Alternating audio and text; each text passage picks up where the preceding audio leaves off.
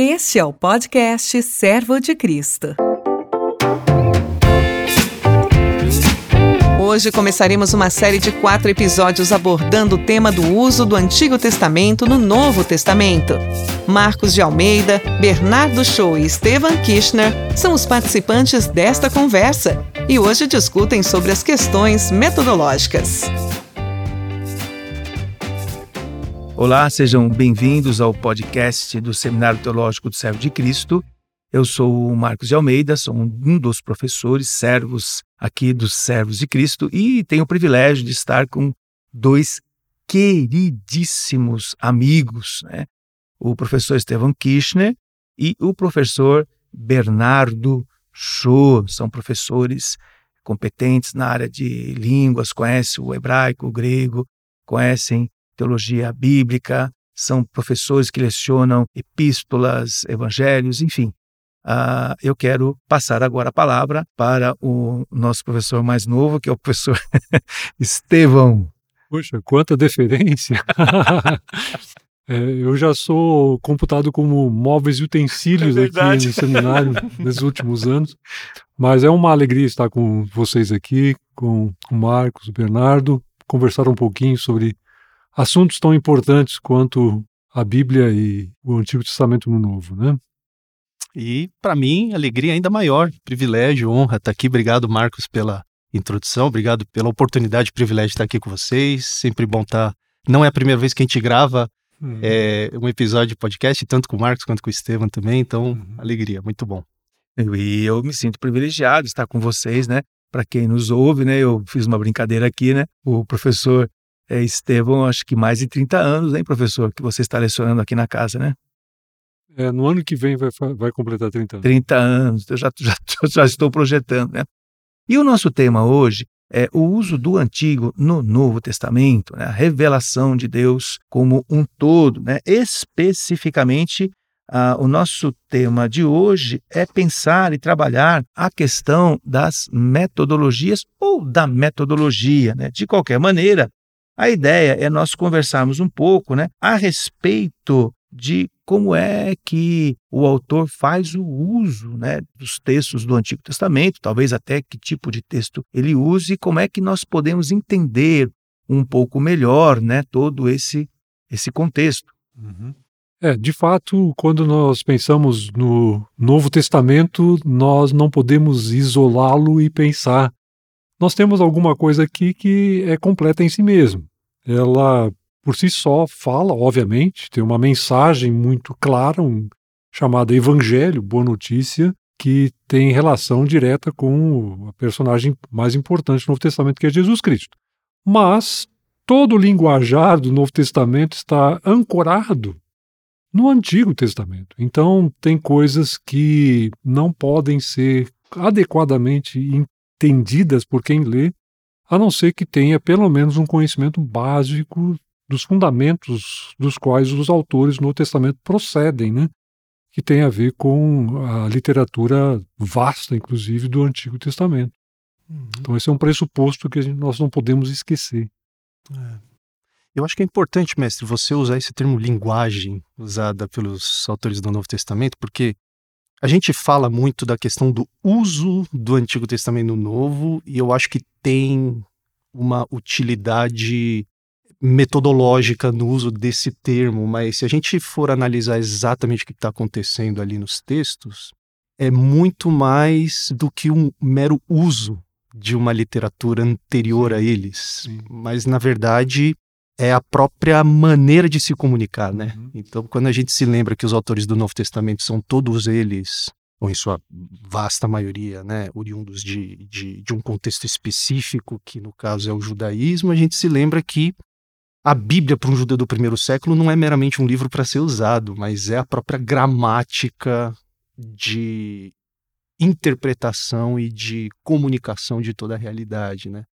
Então, quando a gente fala do uso do Antigo Testamento do Novo, a gente está pressupondo exatamente isso, né? É a própria linguagem que eles usam. Não te, eles não conhecem uhum. outro vocabulário para falar das coisas que acontecem ao seu redor, principalmente no caso do evento Jesus, né? Da sua vida, morte e ressurreição, sem é, usando outro tipo de, de vocabulário até, né? Então, é, daí a sua importância né, desse assunto. E o que é interessante nós levarmos em conta, quando nós falamos do judaísmo, né, o contexto do primeiro século, nós estamos pensando é, numa dimensão mosaica, multifacetada, porque a complexidade do judaísmo é assim, né? É, extrapola as nossas percepções, né? É, uhum. e isso é legal levar em conta, né? Como você diz, né? Não apenas pensar ou remeter a alguma coisa muito anterior ao autor, mas também aquilo que ele vive ali no seu contexto, ah, não é, professor Estevam? Uhum. É, é difícil até caracterizar de uma maneira, vamos dizer assim, mais integrada o judaísmo no Novo Testamento, no período do Novo Testamento, porque, ah, como você falou, tem diversos segmentos, diversas ah, variações de um mesmo tema, muitas vezes. Né? Você tem os grupos sectários, obviamente, que são mais radicais, os uhum. essênios, aparentemente comunidade Qumran, né? Que produziram escritos importantes que nós temos até hoje, aí traduções até recentes desses manuscritos que foram descobertos meados do século passado e que são importantes testemunhas e comprovação de muitas coisas relativamente ao Novo Testamento e também às escrituras do Antigo Testamento, o texto de Isaías, por exemplo. Ah, mas, ao mesmo tempo, nós temos também pessoas dentro do contexto judaico no Novo Testamento que aparentemente têm outras percepções. Eu me lembro de uma aula uma vez em que um aluno, quando estava falando sobre teologia do Novo Testamento, sobre ressurreição, falou: mas todo mundo naquele período cria em ressurreição, né? Não, nem no próprio judaísmo havia pois é. isso. É. Uhum. Então você tem um grupo como os saduceus, uhum. grupos principalmente de sacerdotes, é. né? Uma os controladores da religiosidade da época, do templo e tudo mais, que simplesmente ridicularizavam, ridicularizaram Jesus em relação a isso. Uhum. Né? Então você não tem um aspecto monolítico unificado em relação ao judaísmo. Uhum. Ah, Paulo, quando se apresenta em Atos, capítulo 23, no meio de, uhum. de, um, de um grupo de saduceus e, e fariseus, você diz, eu sou fariseu. Obviamente, uhum. provocou ali uma, uma grande celeuma, um grande problema, porque uh, havia uma divisão entre esses dois grupos com perfis teológicos distintos. E ele menciona a ressurreição, inclusive, né? Sim. Tô aqui porque por causa da ressurreição. É, e, e, é uma das coisas que ele mais menciona nos seus discursos em Atos, né? uhum. né? Inclusive até lá no, no, último capítulo de Atos, quando ele está com as autoridades judaicas em Roma, né? Uhum. Então você não tem uma coisa unificada e, e, que tem em vista, vamos dizer, um, um aspecto assim absolutamente definitivo. Você tem algumas variações aí e algumas dessas variações acabam suscitando, inclusive, contendas posteriormente no próprio cristianismo. Uhum. O próprio Paulo, por exemplo, defendendo a ressurreição de Cristo, Atos capítulo 4, que fala sobre a pregação dos apóstolos, que era que em Cristo há a ressurreição. Uhum. Então você tem uma porção de coisas importantes aí que tem que ser levadas em conta quando nós pensamos na linguagem, no uso. É, eu acho, eu concordo com o professor Bernardo, a ideia de uso do. Antigo Testamento Novo muitas vezes não sugere a coisa correta, né? Uhum. Parece muito mais uma espécie de pragmatismo, quase é, qualquer outra coisa. Né? Vou falar o que eu quero e aí eu vou usar isso. aquilo que é útil e para aquilo que eu quero dizer. E na verdade não é isso que está acontecendo. É, e na realidade também a gente percebe hoje em dia, mais do que o uso, o abuso de certas coisas em relação ao, ao, é. próprio texto bíblico sendo mal usado. Né? Uhum. Às vezes até com pretensas. Uh, pretensos precedentes de autores do Novo Testamento. Ah, se esse autor usou dessa maneira, por que, que eu não posso inventar alguma coisa lá mais adiante? Né? Uhum.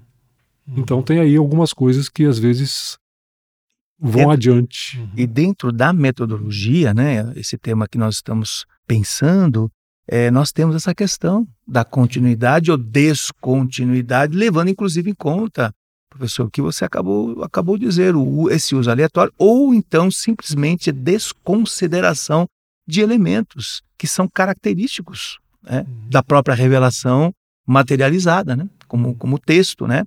Ah, por exemplo, né, se o autor está fazendo uso apologético, né? ou seja, se ele está simplesmente fazendo uma defesa da sua posição, ou se ele considera ou desconsidera, por exemplo, o significado, o sentido. Ou seja, né, quais são os elementos que norteiam essa, esse caráter hermenêutico? Ele faz o uso e ele aplica, ele, ele faz uh, um uso, uh, às vezes, retórico, ele está uhum. ali com um objetivo, como nós podemos pensar, por exemplo, em Hebreus, né, que ele está ali é, persuadindo, ele está trazendo ali um, uma reverberação de alguma coisa muito importante para o cristianismo. Uhum.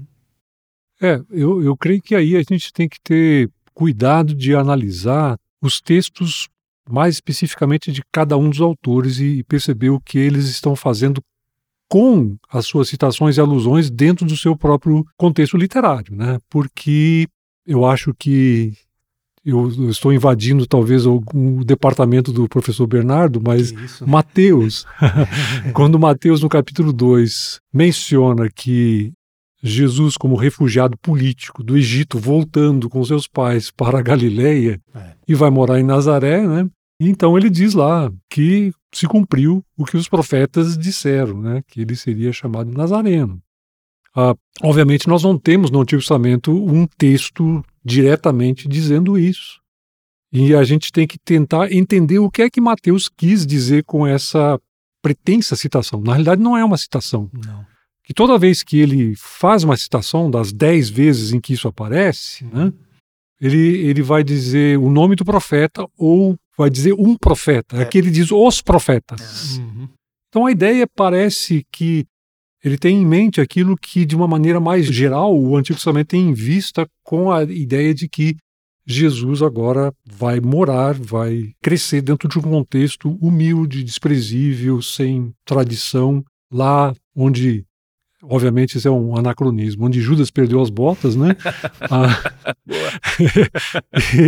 e, e ali, então, obviamente, a ideia de Nazareno é desprezível, a ideia de alguém, como Natanael comentando lá em João capítulo 1, pode ver alguma coisa boa de, de Nazaré. Então, nós temos aí coisas que podem ser trabalhadas dentro de contextos específicos, como o autor trabalhou. Não tentar ver nisso uma profecia com cumprimento diretamente é. ou alguma outra coisa tipológica. É. Eu acho que o que dificulta muito a, que confunde às vezes a cabeça do leitor contemporâneo, o leitor de hoje mesmo, é que a gente está acostumado a encarar essa coisa chamada interpretação bíblica a partir de um método específico que supostamente é todo abrangente e é aquela coisa do one size fits all, né? É, tamanho único, todo mundo serve em todo mundo, então tá tudo certo. Mas quando a gente olha para as fontes, é impossível a gente encaixar esse modelo dentro daquilo que a gente vê nas evidências, porque é, é igual o professor Estevam acabou de mencionar. Mateus usa é, essa, as, as, fórmulas das citações, né, que, uhum. que, a gente chama na academia, de isso aconteceu para que se cumprisse o que foi dito pelo profeta, mas às vezes ele menciona o nome, às vezes não, às vezes é plural. Uhum. É, então, até mesmo quando a gente olha para um autor solitário ali, digamos assim, a gente vê que dentro da maneira como ele se apropria do Antigo Testamento, ou da maneira, da maneira como ele fala segundo a linguagem do Antigo Testamento para falar sobre Jesus, é bastante variegado até. É uma uhum. coisa que depende muito do contexto imediato, qual que é o ponto. Aí entra a questão da função retórica, né? O que, que ele está querendo transmitir. E aí a gente se lembra que no contexto dos autores do Novo Testamento também existia muita fluidez nessa coisa chamada exegese, nessa coisa chamada interpretação bíblica, né? E a gente vê que os judeus também, por conta da complexidade da história pela qual eles acabaram de passar ali no, no período recente, eles também acabaram desenvolvendo maneiras distintas de ler e se apropriar e aplicar o texto em seus contextos históricos específicos, né? Eu acho que se a gente não presta atenção a isso, fica fica muito complicada essa coisa de a gente tentar entender o que está acontecendo no Novo Testamento. Então, é, eu diria que parte fundamental desse processo da gente compreender essa questão do uso do Antigo no Novo é entender o contexto daquele momento, como que eles faziam isso entre os seus contemporâneos também. Né? É, E aí a gente vê um elemento de profunda continuidade em muitos sentidos, mas também de descontinuidade, né? E o fator de descontinuidade é óbvio, diz respeito a Cristo, porque é isso que coloca os autores do Novo Testamento em contraste, né, com, com aquilo que está acontecendo em seu entorno. Podemos pensar no contraste do provisório definitivo, né? Possivelmente. É. Depois, né? Isso. Aquilo, aquilo que nós vamos pensar depois em Hebreus, né? Isso, é. Eu, eu acho que o, a grande diferença é que os. professor Estevão pode me corrigir aqui também se discordar, mas eu acho que a grande diferença entre os autores do Novo Testamento e os judeus de sua época não é necessariamente o método que eles usam, mas a convicção de que aquilo para o que as escrituras sempre apontaram de fato aconteceu agora, na pessoa de Cristo. Então, essa é a diferença, que acaba tendo um impacto na metodologia deles, é, na maneira como eles vão ler também o antigo e Excelente. o novo. Né? Mas o que faz a diferença não é uma nova teoria que eles leram na Universidade de Londres e que agora pode afetar é a nossa maneira de ler, mas é um evento histórico. Jesus, esse filho de carpinteiro que todo mundo está dizendo que é o Messias, mas que morreu numa cruz e ressuscitou ao terceiro dia, aconteceu. O que, que a gente faz com isso agora, né? Exato. É, enquanto que é, todos aqueles que estão no entorno dos autores do Novo Testamento, os demais judeus, né, estão ainda especulando como é que a gente tem que esperar o momento em que, que o reino de Deus vai, vai, vai se concretizar. Né? Então, é, eu acho que isso é importante na hora de a gente entender. Eu não sei se, se eu tô... é, quando você menciona isso, me vem imediatamente a lembrança, uh, Atos capítulo 9, Paulo e a sua conversão. Hum. Ah, quer dizer, parece, por tudo aquilo que ocorre na sequência, que fica muito claro no perfil que o próprio livro de Atos apresenta, mas também nas próprias cartas que corroboram isso, que Paulo não, não entendia que ele tinha que jogar fora o neném com a água do banho. Uhum. Ou seja, agora eu me desfaço de tudo aquilo que é, é, é o meu arcabouço, o meu fundamento teológico para assumir esse outro. Uhum você tem alguma coisa aqui que agora faz sentido. É. É a peça que estava faltando Exato. que dá sentido a, a todas as outras peças. Né? Exatamente. Né? A minha mente funciona de uma maneira muito diferente, por exemplo, de pessoas que têm uma mente mais matemática. Eu não consigo nunca, eu tenho lá em casa em cima da minha mesa o cubo mágico. nunca consegui fazer. E eu não, não quero olhar para artimanhas de como fazer isso artificialmente sem pensar. Então, Nunca consegui. Minha mente não funciona nesse sentido, mas parece que é exatamente essa a ideia. Agora encaixou-se. É. Cada um dos lados definidos direitinho. Jesus veio, agora tudo se encaixa. É. é isso, essa é a minha sensação que eu tenho com Paulo. Sim. E tudo aquilo que ele vai dizer nas suas cartas em relação à linguagem do Antigo Testamento, aos textos do Antigo Testamento, vão na direção de dizer, olha, a coisa já apontava para isso e só faltava essa peça chegar para que agora nós possamos perceber que tudo deu certo. Então, quando ele mesmo diz eu sou fariseu, uhum. ele não estava simplesmente sendo malandro, uhum. querendo criar celeuma para poder sair ileso da situação. Um pouco de malandragem talvez tivesse, né? Mas é, ele estava sendo honesto. Sim. Porque é, era para esse aspecto que o próprio farisaísmo apontava. Uhum. E faltava esse elemento que agora para Paulo cumpre esse papel definitivo. É. Chegou lá. É. é. É, muito interessante que nessa passagem de Atos 9, obviamente a gente não tem as palavras de Paulo escritas por Paulo, é Lucas relatando Sim. ali, mas fica muito claro que a razão pela qual Paulo está perseguindo os cristãos é porque ele não aceita a ideia de um Messias crucificado e, e da ressurreição que acontece em um indivíduo apenas, sendo que ele se considerava o mais zeloso de todos os fariseus da sua época e tudo mais. E a gente vê uma janela para esse entendimento em Gálatas, quando ele diz que ele cita Deuteronômio e diz que maldito é aquele que é pendurado no madeiro, para dizer que, de fato, a compreensão da lei em relação à, à, morte de Jesus na cruz, ou a compreensão da morte de Jesus na cruz é, pelas lentes da lei, é que aquilo é uma maldição mesmo, aquilo aconteceu como um, um, colocava Jesus como o maldito de Deus. Mas aí, lá em Coríntios 15, ele vai dizer que Jesus morreu e ressuscitou segundo as Escrituras. Hum. então a gente vê, embora a gente não veja o percurso todo, a gente percebe que há de fato um clique, assim, né? Uma. É tipo instalar coluna, assim, a coisa pá, entra no lugar e aí o Paulo entende, né? Sim, sim. Mas, mas talvez muito mais do que isso ainda, é essa ideia de que quando as peças se encaixam, ele olha para trás e percebe o quanto muita coisa estava fora do lugar também, Exato, né? sim. Então, é curioso, porque nas aulas é, que a gente dá aqui no seminário, né, a gente tenta ajudar os, os alunos a entenderem duas coisas em relação a essa dinâmica do antigo e o novo, né? A gente está muito acostumado a ler o antigo como se apontasse para Jesus. No sentido de que agora o tecido do tabernáculo diz respeito à cor da pele do Messias e que era essa a intenção do pessoal. Tava todo mundo esperando Jesus, né? É, ou o servo sofredor de Isaías, como se Isaías estivesse imaginando o menino Jesus ali e tal. Tipo unanimidade, assim, né? É. Que é exatamente o contrário disso. É, é, ou tipo psicografia mesmo, né? O cara, os caras do Antigo Testamento estavam escrevendo e eles estavam literalmente falando de Jesus de Nazaré, né? Mas quando a gente percebe esse que esse processo é um pouco mais complexo, a gente descobre que sim, os autores do, do Novo Testamento já liam o Antigo como apontando para uma realidade, mas também a- o percurso inverso. Quando eles olham para Jesus, eles, eles precisam voltar para o Antigo Testamento de novo, para aquilo que a gente chama de Antigo Testamento, mas eles chamavam simplesmente de Escritura, né? Eles também agora precisam olhar para trás e perceber: peraí, então quer dizer que o servo sofredor não era Israel.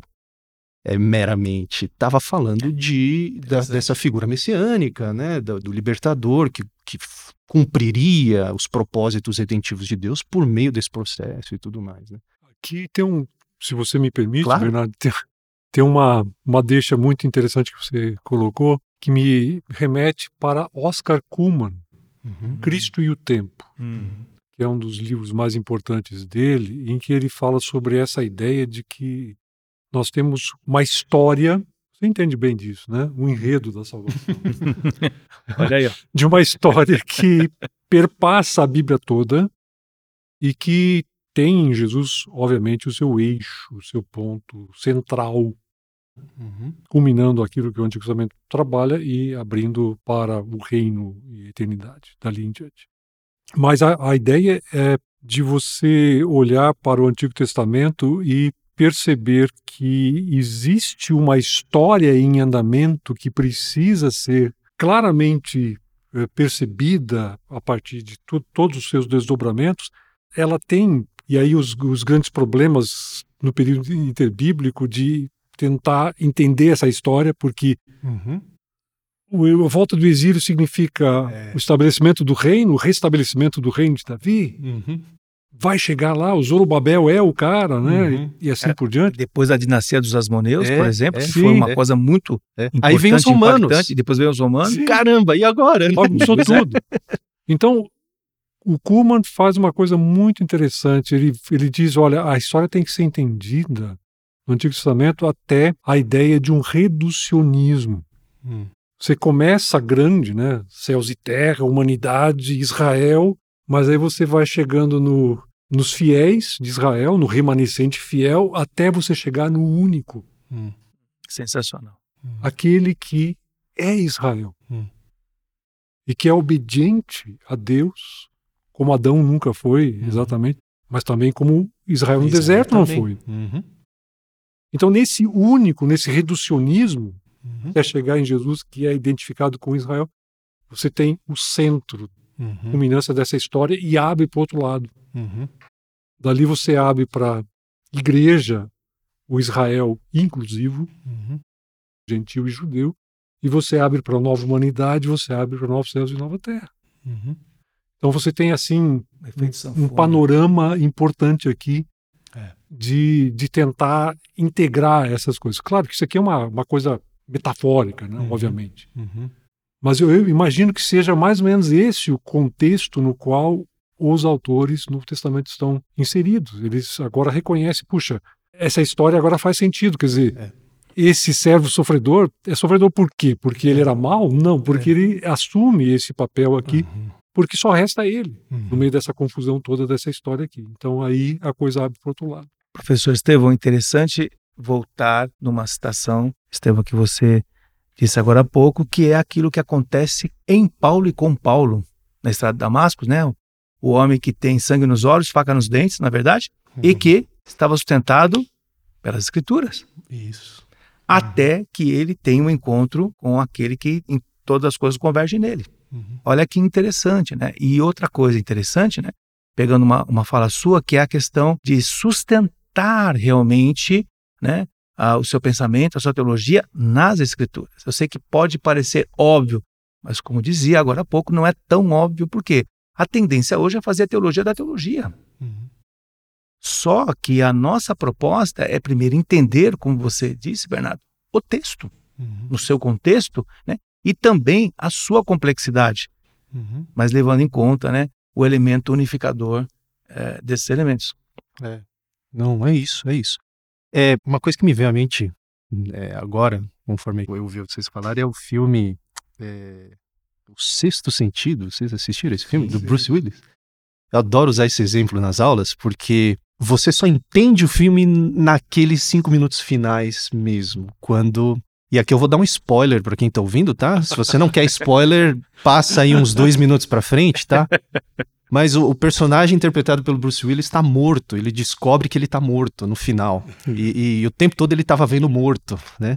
Então, assim, o filme é um suspense, assim, danado, que você fica, meu Deus, o que está acontecendo? Por que, que ele conversa com esse menino, que também está morto, né? Se não me engano, ou não? Eu acho que é isso, né? Ele fala com os mortos. É, é, e aí ele descobre no final que ele está falando com os mortos o tempo todo. E aí o próprio filme faz uma uma, uma recapitulação breve, assim, das cenas, né? Que, que o, o cara lá. É detetive, se não me engano. Faz muito tempo que eu assisti esse filme, mas eu acho que ele é um detetive é, do Bruce Willis, né? E aí ele olha para trás e fala: Puxa, então era isso que estava acontecendo naquele momento. A impressão que eu tenho é que os autores do Novo Testamento, os discípulos, até mesmo os doze ali, eu acho que foi isso que aconteceu quando Jesus ressuscitou. Até a ressurreição, eles estão operando dentro de um paradigma é, Pedro, aliás, não nega Jesus por mera covardia. Ele nega Jesus porque quando ele vê Jesus sendo entregue, ele de fato. The dream is over. The dream is over. Entra em parafuso. Como assim? Eu, várias vezes eu vi ele dando evidências de que ele é o libertador do povo. Como é que agora ele se entrega para morrer, né?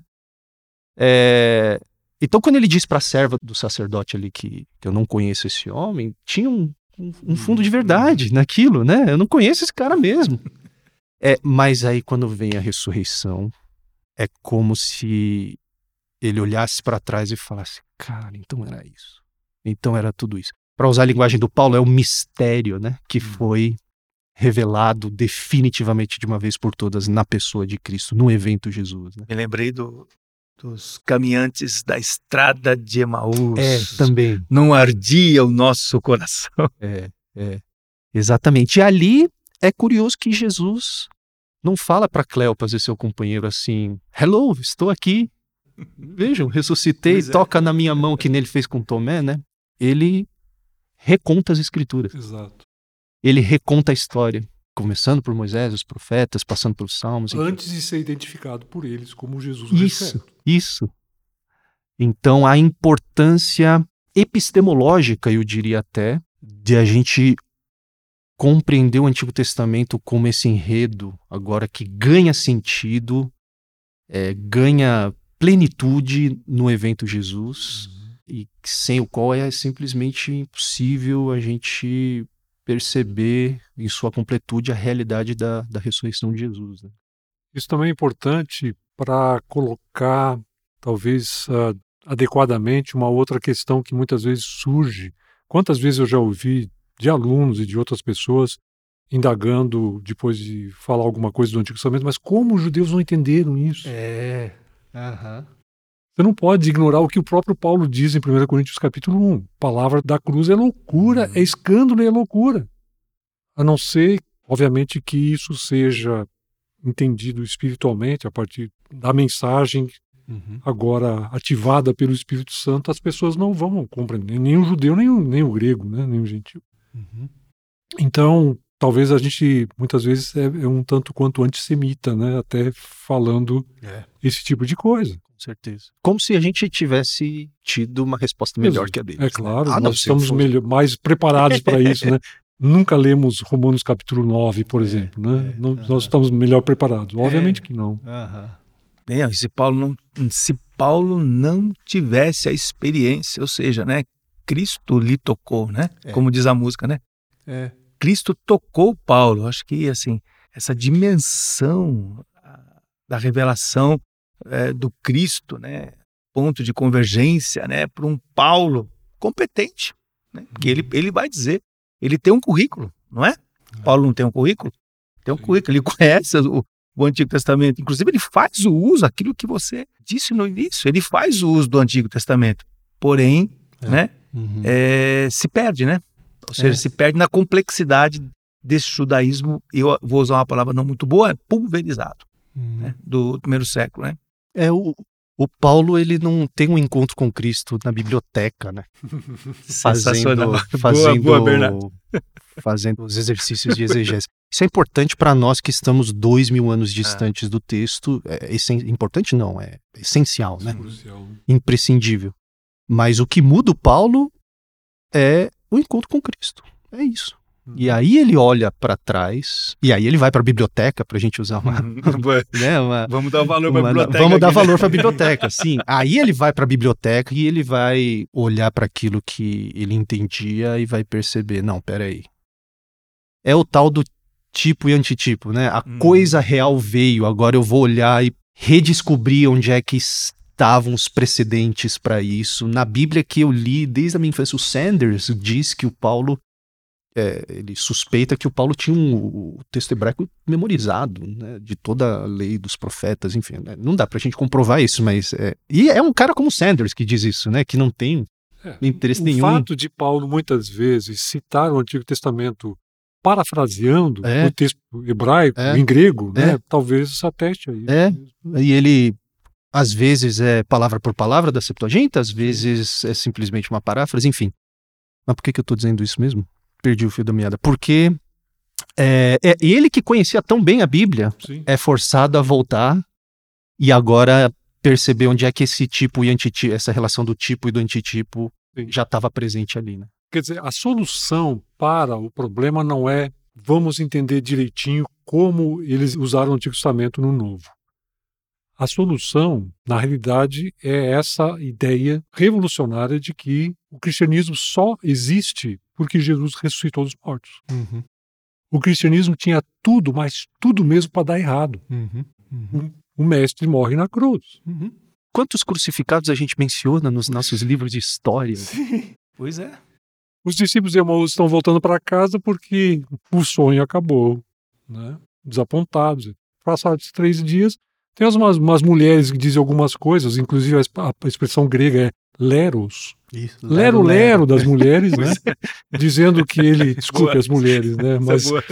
que ele ressuscitou, que, que o corpo não está lá mais, né? É. no sepulcro. Na realidade, quer dizer, não é simplesmente conhecer as escrituras que vai fazer com que alguém reconheça que Jesus, a ressurreição, é que faz tudo, fez e continua fazendo toda a diferença hoje também. Uhum. E, e os autores, eles abriram mão de todos os recursos, tendo essa perspectiva, né? Quando a gente fala, por exemplo, que eles fizeram os- uso das citações, das escrito ipsis literis ali, mas também essa questão, Estevam, que você coloca, né? Da paráfrase, ou, ou- ou simplesmente de ele fazer uma alusão, a- a- mostra de fato a competência, ou algum. Hoje se fala em ecos, né? né, o uso do eco, ou então da tipologia, da figuração, de qualquer maneira, né, esses autores, eles têm ah, o esforço, eu gosto da sua fala, né, Cristo me tocou, agora eu, eu tenho que fazer alguma coisa com relação a isso, agora eu devo e procuro entender a revelação, e aí, claro, nós estamos pensando nesse processo dessa continuidade, ou seja, da importância de se estudar o texto né, profundamente, não apenas né, do ponto de vista acadêmico, mas do ponto de vista devocional é para alimentar, para encher o nosso coração. Eu que não sou teólogo sistemático, mas lembrei agora do Anselmo, né? Eu creio para poder entender. Pois é. De repente é isso que acontece com os autores do Novo Testamento também. Quer dizer, eu creio, Jesus tá, ressuscitou, agora então eu estou entendendo a partir desse ressurreto como é que essa história veio a ponto, até esse- ponto que nós estamos.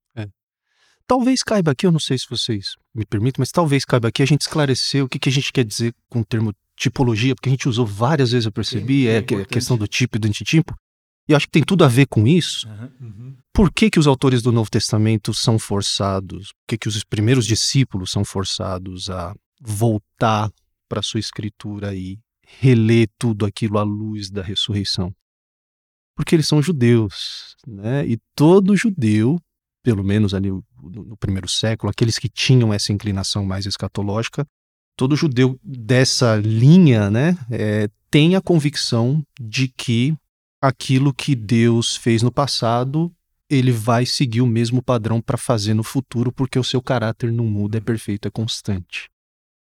Então, se a ressurreição de Jesus acontece agora como ato definitivo de Deus para a salvação do seu povo e da humanidade, do cosmos, isso necessariamente precisa me levar a olhar para trás e identificar onde é que estava esse precedente.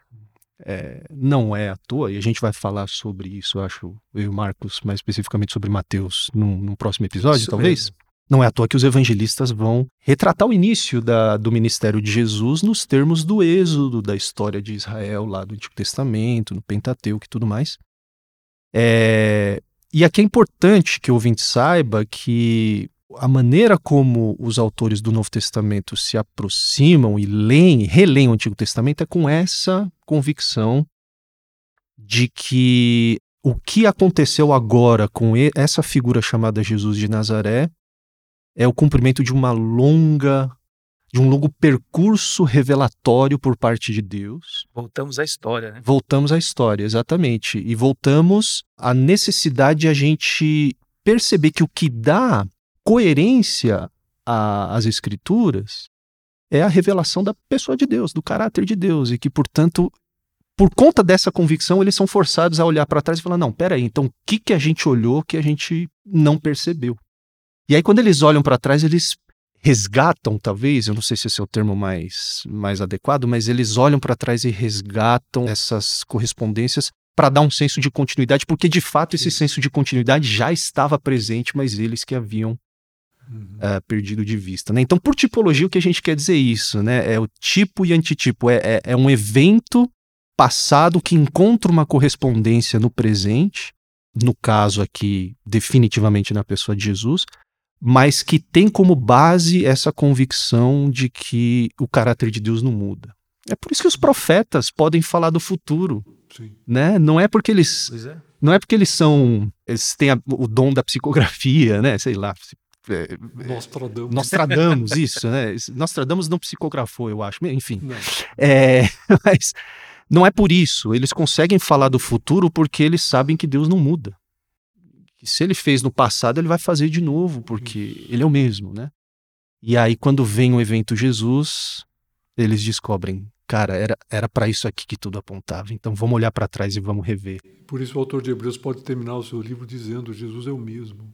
Exato. Ontem, hoje, hoje, para sempre. Exatamente. E, é importante, né, para o ouvinte, é, que nós sustentamos, né, o nosso entendimento do Teopneustos, né, que a toda passa grafia Teopneustos, toda a escritura é inspirada, inspira, nós entendemos na, na insuflação do Senhor, né. E uma outra coisa, espero que caiba aqui, é a questão do está escrito, né, Hum. Graptai, É. usado no tempo perfeito, olha que interessante, né, um tempo que nem tem correspondência no português, É. que estabelece o aspecto resultante de um ato completo no passado. Continuidade. Continuidade. Outra coisa, está materializado. Uhum. Olha aqui, eu, eu acho isso sensacional, né? O fato de nós termos um texto complexo, hein? É complexo. Estudar, como o professor sempre diz, né, professor? Estudar o texto é estudar uma complexidade, estilo, de caráter, né, eh, de conteúdo, enfim, né, de maneira co- como você coloca, na maneira como um autor o outro usa, mas não tem como escapar, né? Nós temos que nos alimentar das escrituras sagradas. E, e no fim das contas, isso tudo aqui que a gente está conversando somente eh, enfatiza e alimenta ainda mais essa noção de que nós não podemos olhar para o Antigo Testamento como sendo alguma coisa que é, é a é penúltima palavra de Deus, mas ela é tão importante Sensacional. É porque ela dá exatamente esse fundamento para a última palavra de Deus, que é o Senhor Jesus Cristo, Filho, né, pelo qual ele nos falou nos últimos tempos. Então, precisamos olhar para o Antigo Testamento a partir desse tipo de perspectiva.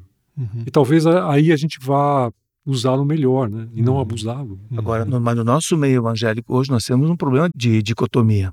Né? Por exemplo, algumas linhas evangélicas que só usam o antigo porque projeta imagem na cabeça das pessoas. Sim. Outras, eu já eu conheci, inclusive, né, um expositor que dizia o seguinte: esquece o Antigo Testamento. Olha É. isso. Né? E como é que fica então, né, o, o Novo Testamento recheado de uso da tipologia, como você falou, das citações, das alusões, dos ecos? Mas isso é importante que você está dizendo agora, por quê? Porque existe uma nova vertente, principalmente nos Estados Unidos, teológica, e que está preconizando exatamente isso. O Antigo Testamento pode ser dispensado, pode ser colocado na prateleira. É um Sim. marcionismo, revival do Exato. marcionismo. E eu estou falando de grupos evangélicos, Sim, não estou é. falando de grupos sectários. Tem um pastor muito influente lá na América do Norte que, acho que faz uns dois anos atrás, não, um pouco mais, acho que uns três, quatro anos atrás, disse que a gente tem que se livrar do Antigo Testamento, a gente Olha não isso. precisa. É o marcionismo. E aí a gente olha para Jesus chamando Deus de meu pai, né? que Deus é esse, né? E tempo todo citando o Antigo Testamento como palavra de Deus. Quando a gente olha para o Novo Testamento e vê Jesus chamando Deus de Pai, como é que nós entendemos esse Pai? Pois é, Sem olhar para o Antigo Testamento. pois é. Como é que nós podemos entender Pois é. atributos de Deus, É. tanto das mais variedade de que muitas vezes a teologia sistemática apresenta, né? Comunicáveis e incomunicáveis e assim por, Uhum. por diante, né? Ah, sem olhar para o Antigo Testamento. Não, não é possível. Não dá.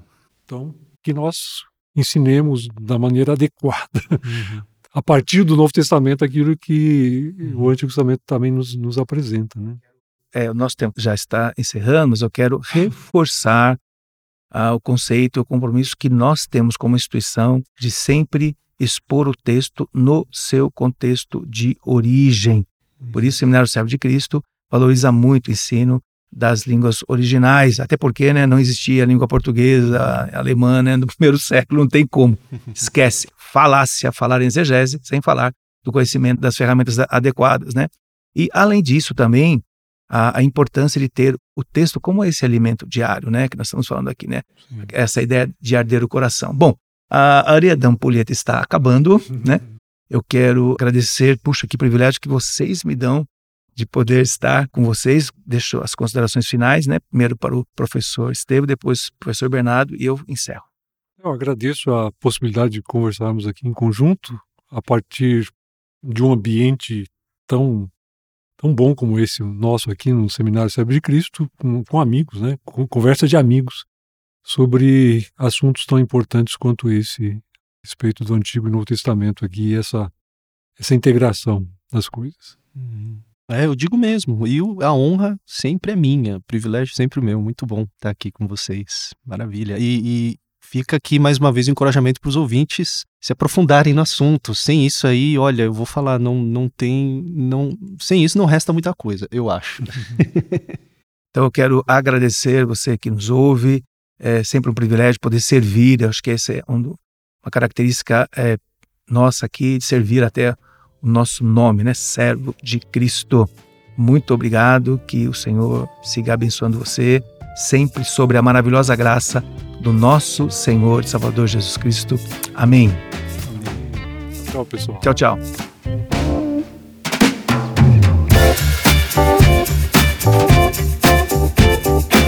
Você escutou o podcast Servo de Cristo.